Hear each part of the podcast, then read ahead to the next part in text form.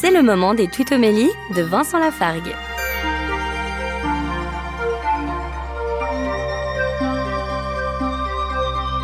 Au livre de l'Apocalypse, chapitre 3, verset 16, Jean nous relate cette parole du Christ.